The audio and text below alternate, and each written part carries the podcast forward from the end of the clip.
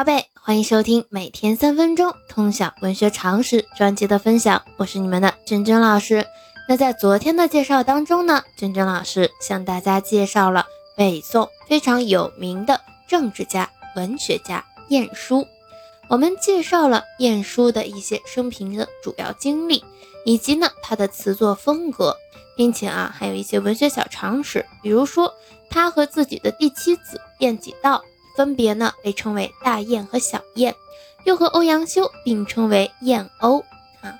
那晏殊的一些代表词作也是下来让大家去好好读一读的，同学们不要忘了。那今天呢，我们向大家介绍的是北宋文学家宋祁。那我们现在就开始今天的分享吧。宋祁，字子京，小字选郎，祖籍安州安陆人。也就是今天的湖北省安陆市，高祖父宋申迁居开封府雍丘县，遂为雍丘人，也就是今天的河南商丘民权县人，是北宋官员、著名的文学家、史学家、词人，司空宋祥之弟。宋祁与兄长宋祥并有闻名，时称二宋。他的诗词语言功力。因《玉楼春》词中有“红杏枝头春意闹”这样一句话，世称“红杏尚书”。范镇为其撰《神道碑》。宋祁曾与欧阳修等人合修《新唐书》，《新唐书》大部分内容为宋祁所作，前后长达十余年。书成，进工部尚书，拜翰林学士承旨。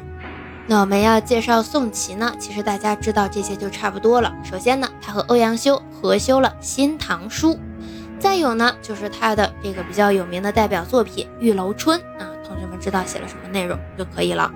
这里呢，给大家补充一则跟宋祁有关的趣事，叫做词结姻缘。有一天，宋祁摆宴回府，路过樊台街，正巧遇上迎面的皇家车队，宋祁连忙让到一边。这时呢，只听车内有人轻轻地叫了一声“小宋”。待宋祁抬头看时，只见车帘轻放，一个妙龄女官对他惨然一笑。车队过去了，而美人一笑却令宋祁心生摇荡，久久不能平复。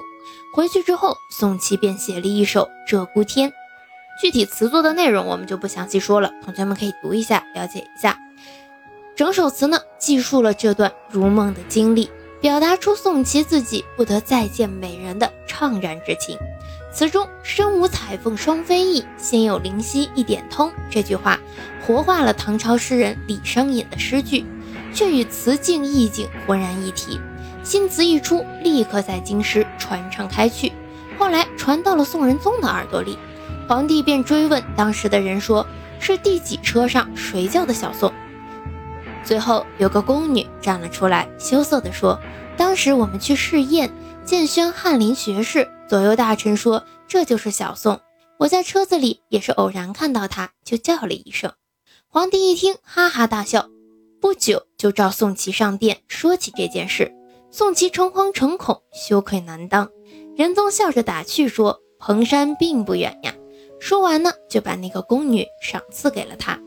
宋祁不仅官运顺畅。”而且呢，因佳曲得到了一段姻缘，令世人羡慕不已啊！也就是一个比较有趣的小故事。那我们今天介绍宋琦啊，比较简单，大家大概了解一下就行。